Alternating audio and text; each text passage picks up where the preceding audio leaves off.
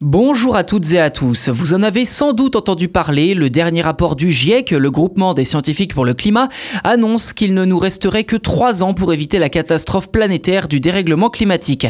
Dans ce même rapport, les experts du GIEC formulent plusieurs recommandations pour limiter les effets du changement climatique qui, vous allez le voir, pourraient rapidement être mises en œuvre et cassent un peu certaines idées reçues.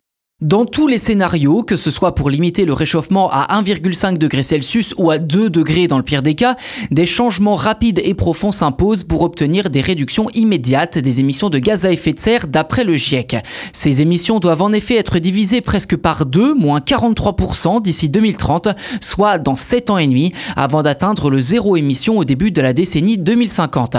Un changement radical et profond qui serait encore possible à condition d'agir rapidement. Je cite la première option du GIEC, décarboner la production d'électricité et électrifier les usages pour parvenir à une consommation d'énergie bas carbone.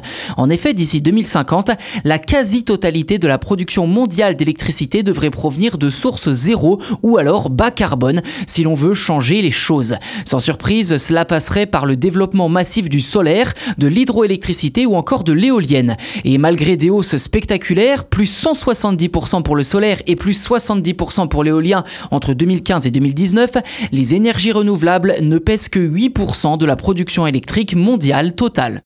Dès lors, quid du nucléaire? En France, 70% de la production d'électricité provient de cette technologie, plaçant l'Hexagone parmi les bons élèves en termes d'émissions de CO2. À ce propos, le GIEC ne prend pas position et ne formule aucune recommandation.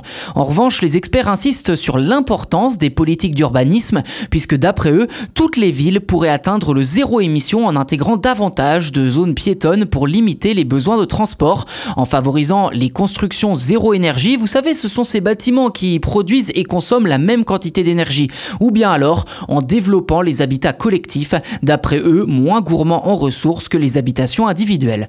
Côté émissions de CO2, le GIEC appelle, je cite, au déploiement des dispositifs de captation du dioxyde de carbone pour contrebalancer les émissions résiduelles. Fin de citation.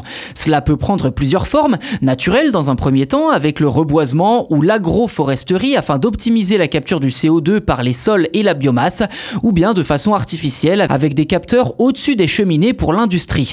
Enfin, le GIEC évoque également nos modes de consommation, préconisant d'intensifier le recyclage et d'adopter des réflexes de sobriété à tous les niveaux.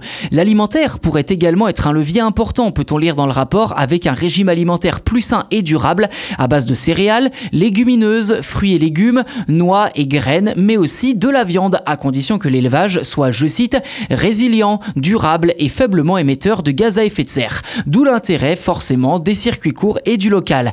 Alors qui dit alimentation dit aussi gaspillage alimentaire, où là aussi un vrai effort devrait être fait. Ceci dit, le GIEC conclut en expliquant que cette dernière partie n'est pas la solution la plus efficace, puisque devenir végétarien ou même totalement vegan réduirait moins les émissions de CO2 que d'éviter un seul vol long courrier par an. En cumulant toutes les solutions évoquées dans le rapport, la réduction potentielle des émissions mondiales de gaz à effet de serre serait de 40 à 70% d'ici 2050.